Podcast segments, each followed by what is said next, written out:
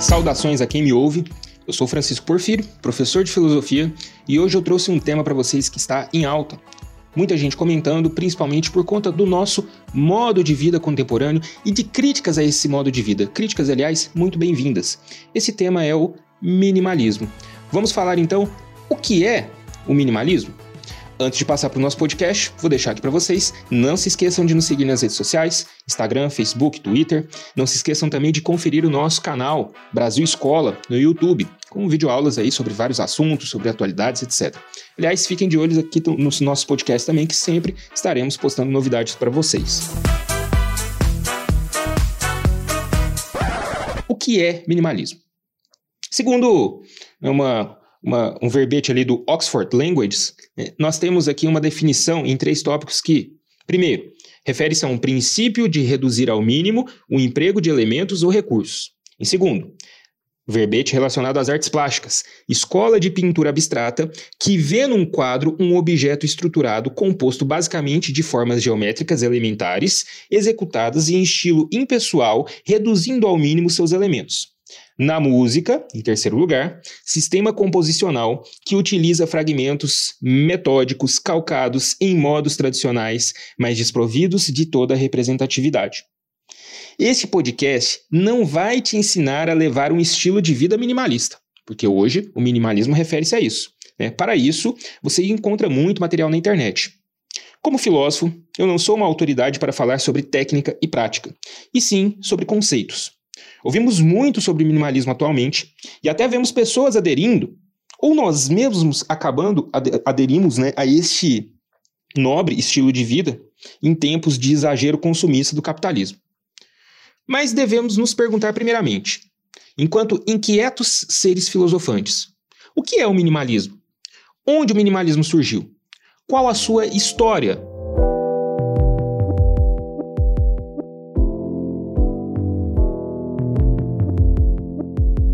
como que o minimalismo surgiu. Veja só, o minimalismo ele surge como um movimento artístico do século XX. Né? Provavelmente estejam aí na arquitetura e na música as primeiras referências minimalistas. O arquiteto alemão Ludwig Mies van der Rohe né, traz, a partir da década de 1920, uma arquitetura com traço simples, design que não preenche todos os espaços de um ambiente é, e design que preze pelo branco e pelo vazio, com um significado e com um propósito. Deixar partes de um ambiente vazios com um propósito. No início do século XX também, nós temos aí o surgimento de uma escola musical que ainda não é minimalista, né? pelo contrário, mas ela dará o gatilho ali para o surgimento do minimalismo. Cansados do compasso calmo, da harmonia perfeita e da tonalidade da música erudita, de aspiração clássica e barroca, né, o músico austríaco Arnold Schoenberg criou a música dodecafônica. A música dodecafônica ela é atonal, cheia de elementos né, e com uma utilização aparentemente aleatória dos 12 semitons da chamada escala cromática. A escala cromática, na música, é aquela escala musical ocidental composta aí por tons e seus intervalos que seriam semitons. Dó, Dó sustenido, Ré, Ré sustenido, Mi, Fá, Fá sustenido, Sol, Sol sustenido, Lá, Lá sustenido e Si, por último Si. Nós temos, portanto, aí um conjunto de 12 semitons, né, dentro dessa escola, escala cromática. Por isso que a música de Schoenberg é essa música dodecafônica, porque ela percorre dentro de um mesmo, de uma mesma peça, todos esses semitons. Ao contrário do que seria ali uma música erudita de aspiração clássica ou barroca, que ficaria num grupo mais próximo de tons dos semitons, né, vez ou outra iria ali para uma, uma tonalidade mais distante. Essa música cromática ela acaba sendo, essa música dodecafônica, na verdade, né? Ela acaba sendo, então, uma fuga, um escape para isso. A música dodecafônica é carregada, é cheia de elementos e cheia de viradas. A música começa a mudar novamente com uma pegada minimalista. Eu diria que como reação àquele dodecafonismo, nós temos agora o surgimento de uma pegada minimalista que surge entre músicos, primeiramente, do jazz dos anos de 1950 e 1960, como Dave Brubeck e Chet Baker. O ritmo envolvente é retomado pela repetição de temas, pela repetição de acordes e de toques, pela repetição de ritmo. Aquele ritmo envolvente ele acaba se repetindo. Então nós temos um agregado de poucos elementos que se repetem. Isso significa pouca criatividade? Não, muito pelo contrário. Até porque a produção jazzística destes músicos que eu citei para vocês, é, Dave Brubeck, Chet Baker e até mesmo de outros músicos de outros estilos que acabam aderindo ao minimalismo, é excelente. Assim, o jazz ressurge como uma música mais econômica. No campo erudito, Assim como surge um movimento artístico geral, denominado minimalismo, surge também na música o minimalismo em resposta àquele dodecafonismo de Schoenberg que eu falei para vocês. Né? Nomes como dos músicos e compositores contemporâneos, eruditos, Philip Glass e Gidon Kremer, surgem como grandes expressões do minimalismo musical. O rock também não se viu livre daquele minimalismo. É, aliás, esse movimento minimalista ele acaba ganhando um contorno muito forte na década de 1960. Na década seguinte, de 1970, revoltados com o sistema, querendo fazer música e virando as costas para o virtuosismo de bandas do chamado rock progressivo, como Pink Floyd e King Crimson, né, é, que são bandas que recorrem ali a vários elementos, a vários temas, experimentam, né, fazem uma verdadeira, é, uma verdadeira percursão musical, incursão musical em vários temas diferentes, né, e muitas e na maioria das vezes bem politizados, como Pink Floyd, por exemplo, né, o pessoal do punk rock ele se vê aí justamente no oposto. Né, buscando a pureza de formas musicais simples. E aí que surgem bandas como The New York Dolls nos Estados Unidos, né, talvez a primeira aí do, do chamado expressivo proto-punk, né? E no cerne do lendário punk rock inglês da década de 70, como Sex Pistols e o The Clash. O punk rock era composto por letras simples, mas com muita política, com muita revolta contra todo o cenário inglês da década de 1970. Musicalmente, haviam pouquíssimos acordes.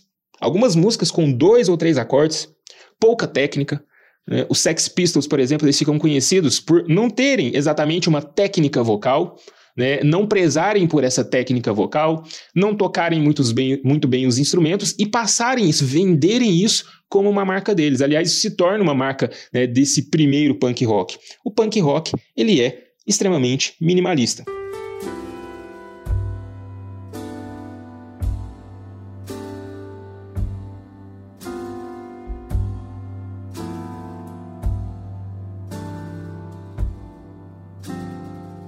Assim como na música, o minimalismo dominou outras áreas da arte, como as artes plásticas, o cinema, a literatura, o teatro, né, na década de 1960, em um intenso movimento artístico. No teatro, nós temos, por exemplo, a produção de Samuel Beckett, né, um grande dramaturgo do século XX, que compõe peças com cenários enxutos, cenas esvaziadas de elementos, cenas esvaziadas de elementos, mas cheias de sentido, silêncio nos diálogos e repetições. No cinema, o cineasta sueco Igmar Bergman e o francês Robert Bresson são as minhas maiores referências para o minimalismo. O silêncio do filme, né, os silêncios ali do filme Persona de Bergman e os seus diálogos profundos são totalmente envolventes. Além de Bergman, se a gente for recorrer ao Bresson, nós temos, por exemplo, Mochette, né, um filme, talvez o mais marcante de Robert Bresson, né, que traz ali a grande expressão do minimalismo no cinema na década de, de 1960. Estes dois diretores são grandes, grandes, gigantes né, do minimalismo no cinema. Olha, diálogos curtos, enxutos, com grandes períodos de silêncio, cortes de imagens em detalhes como olhares, movimentos das mãos, movimentos dos olhos, né? Apesar de serem coisas simples, trazem muitos significados. Nas artes plásticas, há uma predominância da simplicidade de figuras geométricas e traços, mas com uma quantidade menor de elementos, o que difere, por exemplo, do cubismo. Aliás, Além da arquitetura de Van der Rohe, uma das principais referências do minimalismo, desse movimento artístico minimalista da década de 1960, é justamente o cubismo. O pintor Jean Metzinger, né, em uma entrevista a Cyril Berger, é, concedida em 1911, pintor cubista, né, que concedeu essa entrevista ao Paris Journal, né, depois do Salon des Indépendants, que apresentou ali todo um sucesso né, que era a pintura cubista, ele declarou: Veja bem, nós, cubistas, apenas cumprimos nosso dever, criando um novo ritmo para o benefício da humanidade. Outros virão atrás de nós que farão o mesmo. O que eles encontrarão? Esse é o tremendo segredo do futuro. Quem sabe se algum dia um grande pintor, olhando com desprezo o jogo muitas vezes brutal de supostos coloristas e levando as sete cores de volta à unidade branca primordial que os envolve, não exibirá telas completamente brancas, sem nada, absolutamente nada sobre elas. Isso é uma entrevista concedida em 29 de maio de 1911. E é algo que a gente pode pensar. É a gênese, né, talvez aqui o primeiro germe do chamado minimalismo dentro das artes. Veja bem, há uma superação do racionalismo das artes, né, de aspiração europeia, que vinha ali desde os remotos tempos de René Descartes. Predominantemente nas artes, em geral, esse racionalismo vai perdurar até o século XX. Também não há valorização de emoções ou cenas complexas. Artistas como Frank Stella, como Kenneth Nolan, representam o minimalismo na pintura. David Smith e Carl André são escultores minimalistas.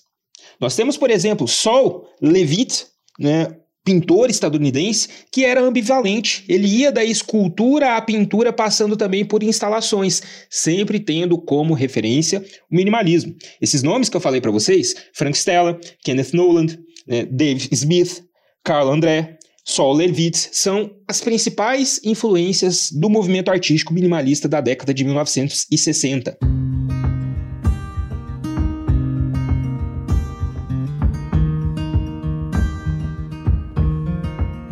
Na literatura, o minimalismo se expressa principalmente por microcontos.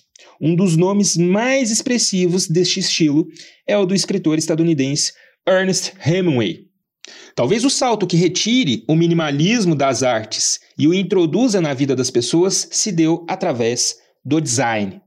Relendo a arquitetura de Van der Rohe e os movimentos minimalistas da década de 1960, veio à tona uma tendência decorativa minimalista, que preza por espaços vazios, simplicidade de cores e simplicidade de arranjos. Logo, isso também foi impresso no vestuário e nos guarda-roupas.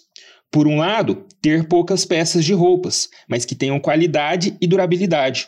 Por outro, ter as peças certas para se sentir bem e se vestir bem.